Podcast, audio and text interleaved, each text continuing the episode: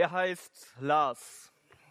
Und der Lars, der steht beim Lobpreis immer ganz vorne. Wisst ihr? Der Lars, der liebt die Liebe des Retters. Der steht vorne mit, mit erhobenen Armen und er, er ehrt Gott. Er sehnt sich nach diesem Retter in seinem Leben, denn er weiß, diesen Retter braucht er. Denn er macht so viele Sachen falsch in seinem Leben, landet auf den falschen Websites, er lügt seine Leute an und er sehnt sich nach dieser bedingungslosen Annahme. Sie heißt Leonie. Die Leonie, die hat von ihrer Kindheit angehört, da ist ein Gott, der sie liebt. Das haben ihre Eltern ihr erzählt und sie, sie findet das total schön, das ist ihr total wichtig für ihr Leben. Und die Leonie, die hat eine gute Freundin in der Schule, die sind so BFFs und so Best Friends Forever und die, oh, die mögen sich so gerne und die verbringen so gerne Zeit miteinander. Die haben schon viel gemeinsam durchgestanden und die unterhalten sich auch über den Glauben. Die unterhalten sich so gemeinsam über den Glauben. Aber ihre Freundin soll verloren gehen, Hölle für immer, das, das, das geht nicht so in, in Leonis Kopf. Also da ist ein Gott, der sie liebt und der lässt sowas zu. Leonie kann das nicht verstehen, Leonie will das nicht verstehen, Leonie schweigt. Er heißt Georg. Georg, der macht regelmäßig seine stille Zeit, der betet, der ist in der Gemeinde, der betet für seine Freunde, dass die Jesus kennenlernen. Und es ist ihm wirklich wichtig, wirklich wichtig, Gott treu zu sein. Und der Georg, der ist hier auf der Steps-Konferenz und der sieht den Lars in der ersten Reihe stehen. Ja, Lars, der in der ersten Reihe steht und der denkt, wow, dem Lars, dem Lars, dem geht's doch nur um sich, ne? Der singt von Jesus der Mittelpunkt seines Lebens. Aber guck mal, wie er da steht. Ja, der will doch der Mittelpunkt seines Lebens sein. Das stellt sich selber in den Mittelpunkt. Und überhaupt diese gefühlsduseligen Lieder hier alles und so, das ist nichts. Gut, dass ich das erkannt habe. Sie heißt Greta. Greta geht auch gerne auf die Steps-Konferenz. Sie ist total gerne hier und verbringt Zeit. Es ist immer so, so schön, Zeit zu verbringen mit Christen. Sie ist auch immer gerne zur Gemeinde gegangen und ihre Eltern haben ihr das Glaubensleben auf eine total schöne Art und Weise vorgelebt. Sie macht es immer gerne, ist jetzt gerne hier. Und, und Greta, die hat in der Schule den Micha kennengelernt. Ich weiß nicht, ob ihr den Micha kennt, aber der ist wirklich süß, der Micha. Ja, wirklich süß, weißt du. Die, die beiden, die können ganz lange miteinander schreiben und Sprachnachrichten hin und her und telefonieren und so. Und das ist wirklich gut. Die haben, boah, die finden wirklich gut zusammen. Und es ist schwer für die Greta zu verstehen, warum der Micha nichts für sie sein sollte, weil er kein Christ ist. Also sie hat das gelernt von ihren Eltern und sie weiß das, aber der kann Christ doch werden und sie will Gott gehorchen, aber sie spürt, dass sie etwas halten soll, was sie eigentlich gar nicht halten will. Ich weiß nicht, ob du dich wiedererkannt hast in Lars, in Leonie, in Georg oder Greta. Das sind vier Leute, die in der Spannung stehen, in der Spannung, in der wir, glaube ich, auch stehen, in der Spannung zwischen Liebe und Gehorsam. Da ist jemand, da ist ein Gott, das lesen wir und das wissen wir, das haben wir hier gehört, der mich unendlich liebt, der mich annimmt, so wie ich bin und dieser Gott, der gibt Anweisungen. Der, der möchte bestimmen über mein Leben und wir stehen irgendwie so dazwischen, in so einer Spannung zwischen Liebe und Gehorsam. Und es gibt Leute von uns, die, die neigen eher zu diesem Gehorsamsglauben. Es gibt Leute von uns, die betonen eher diesen Liebesglauben. Unter uns sind einige wie Georg und wie Greta, die den Gehorsam stärker betonen. Ja. Greta, die glaubt an Gott, seitdem sie gehen kann, und als Micha in ihr Leben tritt, da kommt ihr Weltbild so ins Wanken. Also ja, vom Kopf ist es klar mit irgendwie nicht Christ und so, aber das kommt in ihrem Herzen nicht an. Sie soll was tun, was sie nicht tun will. Und viele von uns gehorchen Gott, weil Mama und Papa das gesagt haben und es ist gut, da was mitzunehmen. Aber irgendwann kommt dann im Leben die Versuchung, wo es dann nicht mehr so einfach ist. Wie in diesen Beziehungen oder wie mit Partys, wie gehe ich damit um und so. Also wie ist das mit Betrinken? So Sachen, wo es Spaß macht. Und dann entsteht der Gedanke, ich darf das nicht machen, aber ich will. Ich darf das nicht machen, aber ich will. Bist du gehorsam, weil man es so macht? Und hast noch nicht in deinem Leben so erkannt, dass da ein Gott ist, der es gut mit dir meint, der diese guten Gedanken über dein Leben hat, der dein Leben positiv prägen will? Du tust was Richtiges, du tust was Richtiges, aber dir fehlt die richtige Motivation in deinem Leben? Oder bist du wie Georg? Also gut als Christ unterwegs, regelmäßig in der Gemeinde, gehst zur Bibelstunde. Das ist wunderbar, das meine ich ernst, das ist total schön, wenn du gut unterwegs bist. Aber meine Beobachtung ist, dass die, die Georgs unter uns manchmal in so einer Gefahr stehen. Schauen auf andere herab, die anders sind, als sie sind. Ja, wie, wie auf Lars, ja, den, den Lobpreiser, der da vorne steht. Hast du gerade gedacht, hast du gerade gedacht, endlich sagt mal jemand was zu den Leuten? Waren da schon mal abwertende Gedanken über deine Geschwister in deinem Kopf, die Gott ehren wollen? Weißt du, dann bist du wie Georg und betonst den Gehorsam über die Liebe. Du stehst in dieser Gefahr und das ist gefährlich. Ich habe euch ein bisschen erzählt, wie ich zum Glauben gekommen bin und ich bin dann ziemlich leidenschaftlich durchgestartet. Ich habe total intensiv in der Bibel gelesen. Ich habe euch meine erste Bibel hier mitgebracht, also nicht mein Kulturbeutel. Ähm, meine Schwiegermutter gemacht, also nicht lachen. Ja? Also, die ist nett, liebe Grüße. Ähm, genau, das ist hier meine erste Bibel. Und ihr seht, die ist prall gefüllt mit irgendwie meinen Notizzetteln, die ich hier drin habe. Die fällt auch voll auseinander. Und ähm, genau, da sind überall meine Notizen drin und ihr seht vielleicht oder auch nicht, also die ist so richtig schön abgegrabbelt und so. Ja? Also zu Anfang meines Glaubenslebens, ich habe richtig intensiv in der Bibel gelesen. Das war meine Freude, das hat mein Denken geprägt und so. Ihr kennt die Vision meines ersten Tages noch hier. Wisst ihr, was ich irgendwann gemacht habe? Ich habe mir die Christen von anderen Bibeln, äh, die, die, die Bibeln von anderen Christen angeschaut und habe da so reingeschaut und habe gedacht, oh, okay, äh, da, oh, in der Bibel da, die, die da, da sind jetzt nicht so viele Notizen drin wie bei mir, ne? Und, und die Ränder sind nicht so abgegrabbelt, da erkennt man gar nicht, welche Bücher schon gelesen worden sind. Kennst das, dass du was Gutes im im Glauben machst, so wie Bibel lesen oder so, und dann vergleichst du dich und dann schaust du auf den anderen und denkst so, was ist denn mit dem los? Was ist denn mit der los? Ich habe auf meine Geschwister herabgesehen. Und das ist gefährlich. Du tust was Richtiges und du fühlst dich richtiger. Gehorsam ohne Liebe ist kein echter Gehorsam. Denn du verstehst tief in deinem Inneren nicht, dass da ein Gott ist, der dich lieb hat. Und du stehst in der Gefahr, zum Heuchler zu werden, weißt du? Du willst was richtig machen. Und das ist gut. Das ist gut, dass du was richtig machen willst. Und das geht dann ganz schnell, dass du denkst, ich bin richtiger, hey, ich bin richtiger als die anderen. Das macht dich stolz, weißt du? Gehorsam ohne Liebe Gehorsam ohne Liebe, das bläht dich auf, weißt du? Hey, du machst und du tust und du strengst dich an und du machst und du tust und du strengst dich an und du hältst die Regeln und du guckst dir deinen Luftballon an, der ist schon größer als der Luftballon vor deinem Nachbarn und irgendwann, wenn du machst und wenn du tust, dann platzt du vor Stolz. Meine Angst ist, dass du zu einem hochmütigen Heuchler wirst, wenn du den Gehorsam über die Liebe stellst.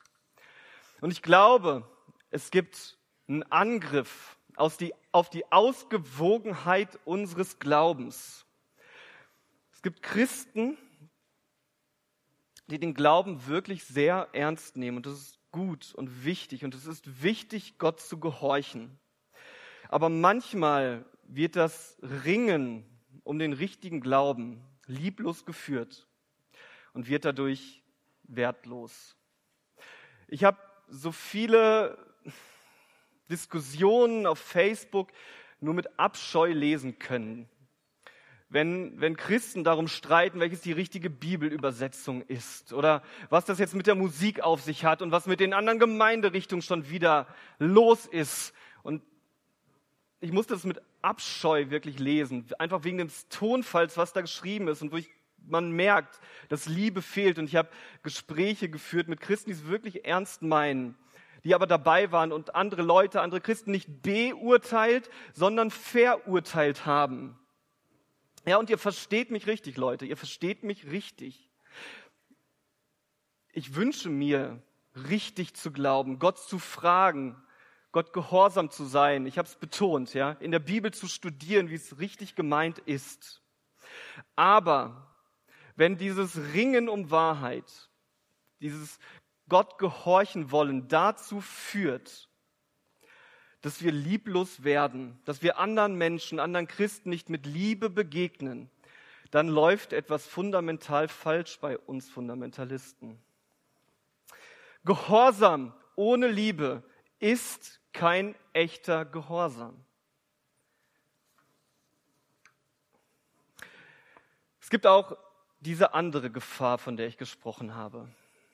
Du stellst die Liebe über den Gehorsam wie Lars. Ja. Lars liebt Lobpreis. Er spürt, wie Gott ihn annimmt. Und das ist ihm total wichtig. Das erleben wir hier auch auf so einer Konferenz, also ich zumindest. Ja, ich fühle mich dann Gott irgendwie auch total nah und es ist total schön, das zu wissen, Gott zu ehren. Aber es ist ein Problem, wenn du nach dem Lobpreis bist wie vor dem Lobpreis. Also, wenn du hier singst, Jesus sei der Mittelpunkt meines Lebens und du gehst in die Schule zurück und die Leute merken nichts vom Mittelpunkt deines Lebens.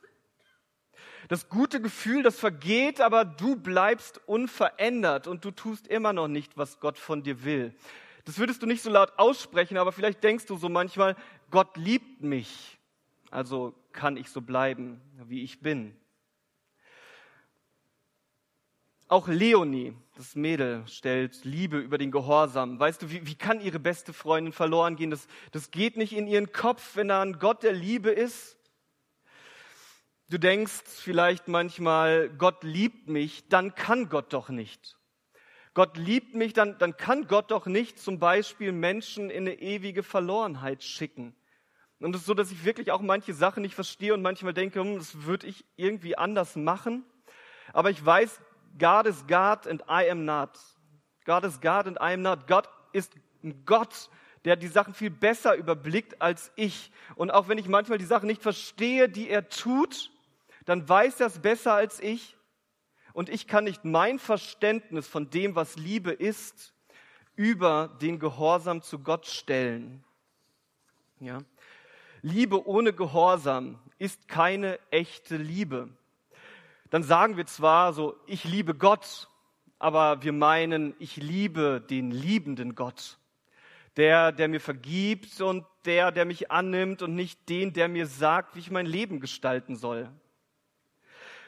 Wenn wir Liebe vom Gehorsam trennen, dann sind wir nur Konsumenten der Liebe Gottes. Wir wollen Lobpreis, der uns aufbaut. Wir wollen, dass Gott unsere Gebete erhört, wenn wir in Not sind. Ja? Und Lobpreis, der baut uns auf und Gott hört unsere Gebete in der Not. Ja, aber wenn wir diese Liebe nur konsumieren, dann zerstören wir uns selbst.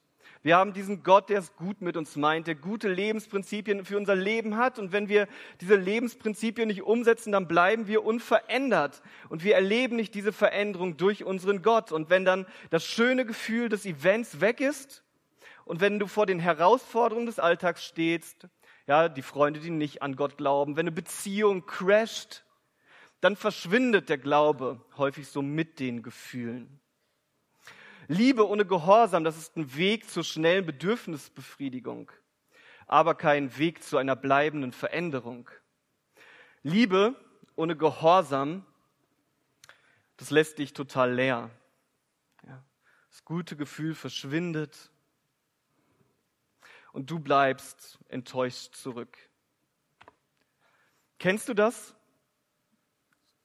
Ich glaube, das ist so ein zweiter Angriff auf die Ausgewogenheit unseres Glaubens. Liebe wird über den Gehorsam gestellt. Und ich glaube, dass Gott ein Gott der Liebe ist. Und ich glaube, dass es diese Liebe, also Gott zu leben und den Nächsten zu lieben wie uns selbst, das Wichtigste für uns als Leben, im Leben als Christ ist. Aber es ist so ein Denken entstanden. Es ist ein Denken verstanden, dass unser Verständnis von dem, was Liebe ist, über den Gehorsam gestellt wird. Und dann kommen solche Gedanken auf, wie kann dieser Gott zum Beispiel Menschen in die Hölle schicken? Wenn du die Bibel studierst, sorgfältig studierst, entdeckst du, dass es diesen Ort gibt, wo Menschen bestraft werden. Und wenn du die Bibel sorgfältig studierst, dann entdeckst du, dass es Gott nicht egal ist, wie du dein Leben gestaltest. Du kannst nicht Liebe gegen den Gehorsam ausspielen. Du kannst nicht Liebe über den Gehorsam stellen. Liebe ohne Gehorsam ist keine echte Liebe. Ja, wir Menschen, wir haben, haben so ein Problem. Wir sind so, so kleine Menschen. Wir haben so eine beschränkte Sichtweise von allem. Wir müssen irgendwie Kategorien schaffen. Wir denken so, ja, so irgendwie Gott ist, Gott ist Liebe. Das haben wir so aus so einem Einzelchen. Und äh, ja, irgendwie, Gott ist ein Gott, dem wir irgendwie gehorchen sollen. Das hast du so auf dem anderen Zettel und wir packen das in so zwei Kategorien. Liebe und Gehorsam sind Dinge, die, die sind untrennbar miteinander verbunden. Wenn du versuchst, Liebe vom Gehorsam zu trennen,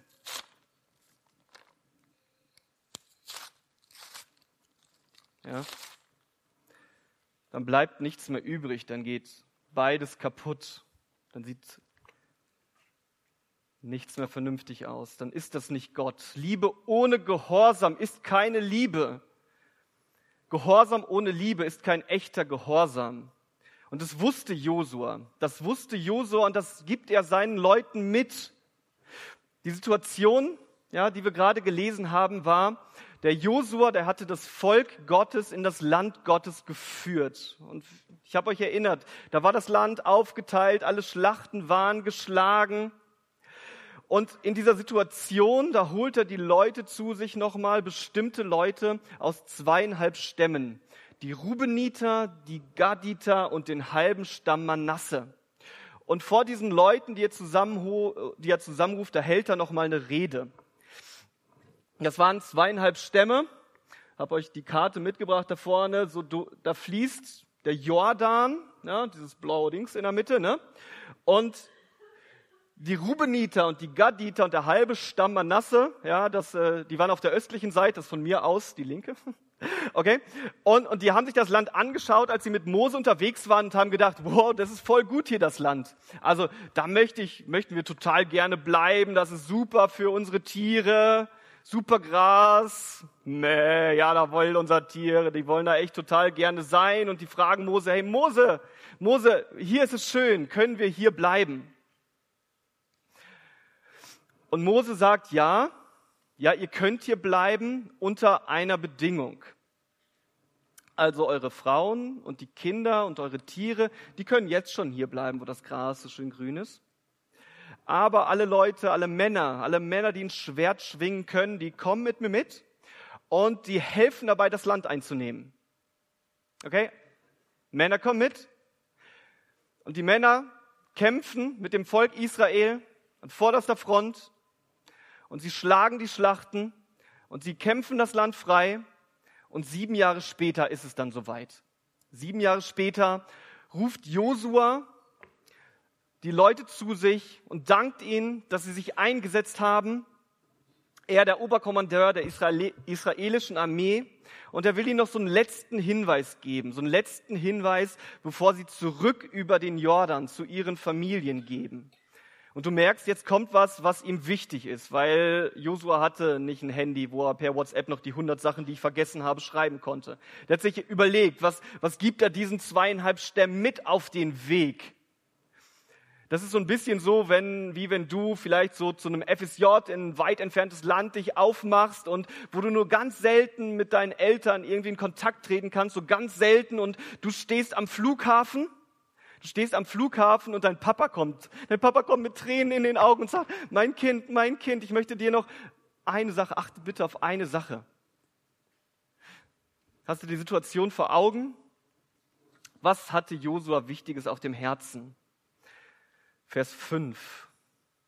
Nur achtet genau darauf, das Gebot und das Gesetz zu tun, das Mose, der Knecht des Herrn, euch befohlen hat. Den Herrn, euren Gott, zu lieben und auf all seinen Wegen zu wandeln und seine Gebote zu halten, ihm anzuhängen und ihm zu dienen mit eurem ganzen Herzen und mit eurer ganzen Seele. Achtet darauf, das Gebot und das Gesetz zu tun. Und was ist das Gebot und was ist das Gesetz? Was steht da? Gott zu lieben auf seinen Wegen zu wandeln, seine Gebote zu halten, ihm anzuhängen, ihm zu dienen mit allem, was wir sind. Josua legt ihnen ans Herz, seid gehorsam, liebt Gott. Seid gehorsam, liebt Gott. Liebe ohne Gehorsam ist keine echte Liebe und Gehorsam ohne Liebe ist kein echter Gehorsam. Warum können wir das nicht voneinander trennen? Warum geht das nicht? Warum können wir Liebe von Gehorsam nicht trennen? Weil Gott sowohl unser Vater ist als auch unser König. Weil er unser Vater ist, der uns liebt und weil er unser König ist, der uns sagt, wo es lang geht. Und damit wir Gott ein bisschen, nur so ein bisschen besser verstehen können, wir beschränkten Menschen, gebraucht er Bilder. Und ein Bild, was er benutzt, ist das Bild des Vaters. Und da habt ihr von David schon ein bisschen was gestern gehört. Und ich nehme dieses wunderschöne Bild jetzt nochmal auf. Unterhaltet euch mal mit frisch gebackenen Vätern in eurer Umgebung. Die sagen euch so alle ungefähr das Gleiche. Also, wisst ihr, ich, ich hätte gedacht, dass es, dass es schön wird, dass es schön wird, ein Kind zu haben. Aber als ich meine kleine Lotte, ne, Luca, so zum ersten Mal auf dem Arm hatte. Das war, oh, das war, das hat meine Gedanken gesprengt. Als ich meine Tochter Johanna zum ersten Mal auf dem Arm hatte, da habe ich eine neue Dimension von Liebe kennengelernt. Ich will meine Tochter beschützen. Ja, ich liebe sie. Ich will das Beste für ihr Leben. Das ist sowas, was diese Liebe ausmacht. Kinder erkennen das manchmal nicht. Meine Tochter Linda, bei der war, ist der Unterkiefer ein bisschen zu klein und da ist ein Zahn hinter den anderen Zähnen gewachsen. Und da musste auf der anderen Seite ein Zahn gezogen werden. Und meine Tochter wollte nicht zum Zahnarzt. Verständlich, oder? Und als Vater habe ich sie ermutigt, zum Zahnarzt zu gehen, weil ich sie nicht liebe, Nein, sondern weil ich das Beste für ihr Leben will, weil ich will, dass sie später ein gutes Gebiss hat. Ja, ich suche schon das Beste für meine Kinder. Ich unperfekter Mensch, ich unperfekter Mann. Das kann euch meine Kinder am besten erzählen. Meine Tochter Johanna, die nennt mich manchmal den Meckerpapa, weil ich zu viel mecker. Ja, und sie hat recht. Und sie hat recht.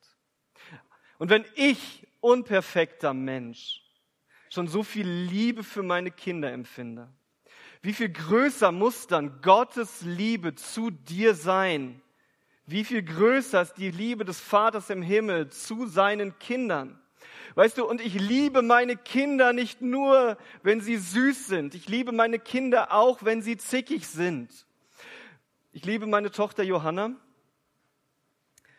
Und die hatte eine Phase, ich habe diese Geschichte mit ihr abgesprochen, dass ich sie erzählen kann, ja. Ähm, sie, sie hatte eine Phase in ihrem Leben, da war sie total widerspenstig. Sie war noch klein und wir haben sie ins Bett gebracht, versucht, in ihr Kinderbett. Und wir haben sie ins Bett gelegt und sind zur Tür rausgegangen und unsere Tochter ist aus dem Bett gesprungen, wieder zur Tür raus und war wieder da. Und wir haben unsere Tochter genommen und ins Bett gelegt und sind rausgegangen. Und sie ist aus diesem Gitterbett gesprungen und wieder zur Tür rausgegangen. Und wir haben sie hingelegt. Und sie ist aus dem Bett rausgesprungen und stand wieder vor der Tür da. Und da gibt's Regeln, irgendwie Tipps, die du machen kannst, die 10-Minuten-Regel, wie viel lange du dann warten musst und hin und her und so. Es hat immer total lange gedauert, bis sie dann endlich geschlafen hat und es war total anstrengend. Ja? Sie hatte eine Zeit, wo, da wollte sie nicht ins Auto. In den Kindersitz. Und dann hat sie sich, dann hat sie sich ähm, festgehalten an, am Türrahmen, so, ne, am, am Autorahmen. Und dann hast du die Finger gelöst. So, dann hast du sie, haben wir sie reingesetzt in diesen, in den Kindersitz. Und sie hat, seit Kindheit an macht sie irgendwie so ein Bauchmucki-Training. Also das war die erste Bewegung, die sie gemacht hat. Und sie hat Bauchmuskeln. Du hast, hast sie reingedrückt. Und den, hast diesen Gurt genommen und versucht da reinzustecken und so hast sie angeschnallt. Und weißt du, was nicht schlimm war? Als sie gelernt hat, sich abzuschneiden, ey. Okay. Und Tag damals, der war total anstrengend. Und weißt du, was ich gedacht habe, wenn meine kleine Tochter abends ins Bett gekommen ist zu mir? Ich habe nicht gedacht, was für eine Zicke. Ich habe gedacht, wow, das ist meine Tochter. Ich habe dich so unendlich lieb. Und wenn ich fehlerhafter Vater, wenn ich fehlerhafter Vater schon so viel Liebe zu meiner Tochter empfinde, wie viel größer ist die Liebe deines Vaters zu dir?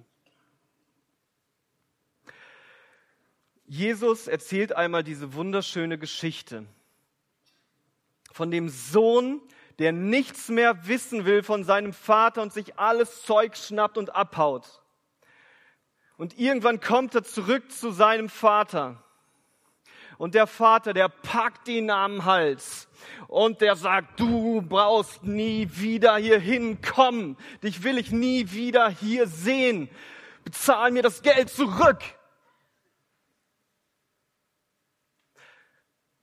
So ist unser Vater im Himmel nicht. Dieser Vater im Himmel kommt auf den Sohn zugelaufen und nimmt ihn in den Arm und sagt, mein Sohn, mein Sohn, ich liebe dich. Wie reagierst du auf Gott, deinen Vater? Wie reagierst du auf Gott, deinen Vater? Egal welche Schuld du auf dich geladen hast, Lauf in seine Arme und er will dir vergeben. Gott, dein Vater, liebt dich. Aber Gott ist nicht nur dein Vater. Es gibt dieses andere Bild, das uns verstehen lassen soll, was, ähm, wie Gott ist. Und das ist, er ist ein König. Und wir so in Deutschland und so haben jetzt ja nicht mehr ganz so viel mit Königen zu tun. Für uns sind Könige in aller Regel so Witzfiguren hier irgendwie, so Repräsentanten, über die man sich lustig macht. In der Bibel ist ein König ein von Gott eingesetzter Herrscher. Der Herrscher sagt, wo es lang geht, der hat das Schwert, der sitzt auf dem Thron, der ist verantwortlich für das Wohl seines Volkes. Du kannst nicht zum König kommen und sagen so, hey King Bro, King Bro, also ähm, äh, ich, ich, ich habe ich hab mir das anders gedacht, weißt du. Also King Bro, ich würde das eher so machen, wie ich das denke. Na, du kannst auch nicht sagen, Entschuldigung, ähm, woher nimmst du dir denn bitte das Recht über mich zu herrschen? Wenn du dem König, wenn du einem König begegnest, dann gibt es eine Reaktion. Die Knie beugen. In der Geschichte, da gibt es ganz unterschiedliche Könige. Weißt du, da sind Repräsentanten, die zu Witzfiguren werden. Da gibt es Herrscher, die essen von goldenen Tellern, während ihr Volk verhungert. Aber stell dir vor, Gott ist König. Ein König, der Interesse hat am Wohl seines Volkes, der sein Volk nicht alleine in die Schlacht ziehen lässt, sondern der in vorderster Front kämpft, diesem König gebührt die Ehre und Gott ist der König, der König der Könige. Wenn du dem König begegnest, dann gibt es diese eine Reaktion. Die Knie beugen. Und ich frage dich, wie reagierst du auf Gott, deinen König? Achtest du seine Autorität? Bist du überzeugt davon, dass er das Wohl seines Volkes im Auge behält. Und du machst deswegen das, was er dir sagt. Beugst du deine Knie vor deinem König? Mein Vater, der liebt mich und der weiß, was das Beste für mein Leben ist. Und in seine offenen Arme laufe ich, wenn ich Vergebung brauche. Und mein Vater ist mein König der mir vergibt, der mich in die Arme nimmt und der mir sagt, in welche Richtung es geht, vor dem ich meine Knie beuge und dem ich gehorchen möchte. Mein Vater ist mein König und deswegen ist meine Liebe gehorsam. Weil mein Vater mein König ist, ist meine Liebe gehorsam. Es ist unmöglich zu sagen, ich liebe Gott, wenn ich, nicht, wenn ich Gott nicht gehorchen will. Und es ist unmöglich zu sagen, ich gehorche Gott, wenn ich nicht Gott und meinen Nächsten liebe? Wer liebt, ist gehorsam. Und wer gehorsam ist, der liebt. Wer liebt, ist gehorsam. Und wer gehorsam ist, der liebt. Und was passiert, wenn ich nicht das tue, was Gott von mir will? Hast du das Gefühl, dass du das gerade nicht schaffen kannst? Ich auch. Ich will Gott von ganzem Herzen lieben und ich will auf seine Gebote achten und ich versage immer wieder und immer wieder und immer wieder und immer wieder. Und manchmal bleibe ich stehen und ich laufe nicht in die offenen Arme meines Vaters und manchmal bleibe ich stehen und ich beuge nicht die Knie vor meinem König. Und ich bin so froh, ich bin so froh, dass Gott anders ist. Er hat sich auf den Weg zu uns gemacht. Und Jesus hat uns gezeigt, was Gehorsam ist, wie ein Leben aussieht, wie man es führen kann auf diesem Planeten, dass Gott gefällt. Und Jesus hat uns gezeigt, was Liebe ist. Er ist ans Kreuz gegangen, nachdem er den Thron im Himmel verlassen hat, aus Liebe zu uns Menschen. Und nicht nur das, er hat diesen Platz nicht verlassen, er hat sein Leben gegeben und in ihm sind Liebe und Gehorsam untrennbar miteinander verbunden. Und weil Jesus sein Leben für dich gegeben hat, kann er dir vergeben. Und weil Jesus sein Leben für dich gegeben hat, da kann er dich verändern. Und das ist das Evangelium und das ist die beste Botschaft der Welt. Und jetzt? Und jetzt? Den Rat, den Josua diesen zweieinhalb Stämmen auf den Weg gegeben hat, der war, Vers 5, achtet genau drauf. Achtet drauf, das Gebot und das Gesetz zu tun. Den Herrn, euren Gott, zu lieben. Josua fordert sie auf, achtet darauf, wo ihr einseitig seid. Prüft euch. Ist dein Leben in Balance? Oder betonst du die Liebe Gottes über? Ja, Du betonst die Liebe Gottes über, wenn du denkst, so, ich kann machen, was ich will und Gott vergibt mir. Oder betonst du den Gehorsam über? Du kennst die Regeln, aber du merkst, dir fehlt die Liebe. Vielleicht bist du der Liebestyp. Das hast du heute Vormittag gemerkt. Du betonst die Liebe Gottes und du gebrauchst Gott als so eine Vergebungsmaschine aber du lässt dich nicht verändern. Du lügst deine Eltern immer wieder an, du schläfst mit deinem Freund, du redest hinter dem Rücken schlecht über andere, du behältst dein Geld für dich, du hältst an deinen Verletzungen fest und dann entlastest du bei Gott dein Gewissen, bleibst aber unverändert zurück. Wenn du der Liebestyp bist, dann lautet dein Schritt heute, beuge deine Knie vor deinem König. Bist du der Liebestyp? Vielleicht, vielleicht bist du aber auch der Gehorsamstyp, also der die christlichen Regeln kennt. Aber du merkst, diese Liebe, die fehlt dir in deinem Inneren. Ja, du machst das, was du in deiner christlichen Erziehung alles gelernt hast. Aber um ehrlich zu sein, dir fehlt das, fällt das immer schwerer. Gott kommt dir immer mehr so vor, als ob er die, die, die Spaßbremse ist, die dir das verbietet, was eigentlich richtig gut im Leben wäre. Vielleicht bist du auch einen Schritt weiter, ja? Du bist mit deinen Schulfreunden zusammen und du verhältst dich so wie die Leute in deiner Schule. Und dann kommst du in deine Jugendgruppe und da kannst du die Lieder mitsingen. Und bei den Bibelarbeiten Fragen beantworten. Und manchmal hältst du sogar eine Andacht. Und es zerreißt dich, Es zerreißt dich, dass du so gespalten bist. Oder du bist der Typ, von dem alle denken, dass er gut christlich unterwegs ist, der fleißig in der Bibel liest und der betet und überall mit dabei ist. Und du hast heute gemerkt, das ist ein Problem in deinem Leben. Denn du bist gut unterwegs, aber du schaust auf andere herab. Und das bläht dich auf. Wenn du der Gehorsamstyp bist, wenn du der Gehorsamstyp bist, dann laufe in die offenen Arme deines Vaters. Wer liebt, ist gehorsam. Und wer gehorsam ist, der liebt. Wenn Liebe gefüllt wird mit Gehorsam, dann ist das erfüllend. Du erlebst, wie gut ein Leben mit deinem guten Gott ist, der dich verändert. Ich wünsche dir so sehr, dass du sagen kannst, Gott liebt mich und ich liebe Gott. Dieses Wissen zu haben, das ist so wichtig für uns, für unsere Identität. Das macht unser Innerstes stark. Und ich wünsche dir, dass du sagen kannst, ich will Gott gehorchen, weil ich weiß, dass er mein Leben zum Besseren verändert, dass das einfach erfüllend ist, so zu leben, Gott in seinem Leben so zu erfahren. Beides gehört so untrennbar zusammen und es erfüllt dein Leben und nicht nur das, es ist nicht nur für dich da.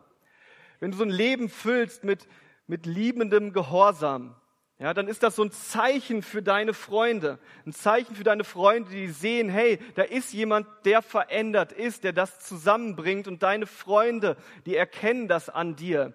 Das war für mich total wichtig, dass es Menschen in meinem Leben gab, die, die von Gott verändert waren, die das gelebt haben, die, die mir voller Liebe begegnet sind und die mich als atheistisches Ekel ertragen haben. Und ich wünsche mir, ich wünsche mir, dass wir im nächsten Jahr nicht unter uns hier sind, sondern dass dein Freund hier ist, der an dir erkennt, wie gut es ist, ein erfülltes Leben zu führen, erfüllt von Liebe und von Gehorsam. Und es geht nicht nur darum, dass du selber ein erfülltes Leben führst. Es geht nicht nur darum, dass du damit zu einem Zeichen für deine Freunde wirst. So diese Luftballons, gefüllt von Liebe und Gehorsam, die steigen auf zum Himmel. Diese, diese Bilder, die zeigen uns, wie die Luftballons aufsteigen. Und ich wünsche mir, dass von dieser Steps-Konferenz ein Signal ausgeht, dass unsere gefüllten, von Gott gefüllten Luftballons aufsteigen wie diese Luftballons zur Ehre Gottes, weil das ein Leben ist, das ihn erfreut. Ihn erfreut es. Wer liebt, ist gehorsam. Und wer gehorsam ist, der liebt. Bitte steht auf, dass wir das in unserem Leben mehr und mehr erleben. Dafür möchte ich jetzt nochmal beten.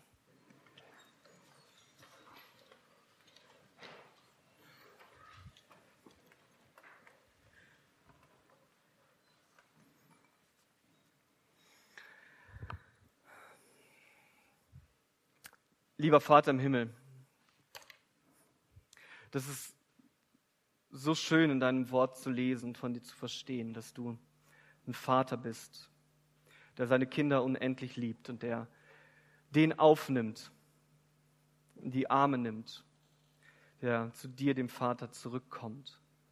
Wir danken dir, dass Vergebung möglich ist und dass du jedem von uns mit offenen Armen empfängst und du siehst, für wen es jetzt total wichtig ist loszulaufen, zurückzukommen, damit du ihm in die Arme springen kannst, um diese Umarmung zu erfahren. Herr, und du, du kennst diejenigen von uns, die, die, die das vielleicht übertreiben. Und wo es gut ist, diese Entscheidung zu treffen. Ich, ich möchte Gott gehorchen, möchte dir gehorchen, ich möchte meinem König gehorchen und meine Knie neu beugen. Wir sind dir total dankbar, dass in dir Liebe und Gehorsam untrennbar miteinander verbunden sind. Und ich bete, dass wir das auch leben und erleben.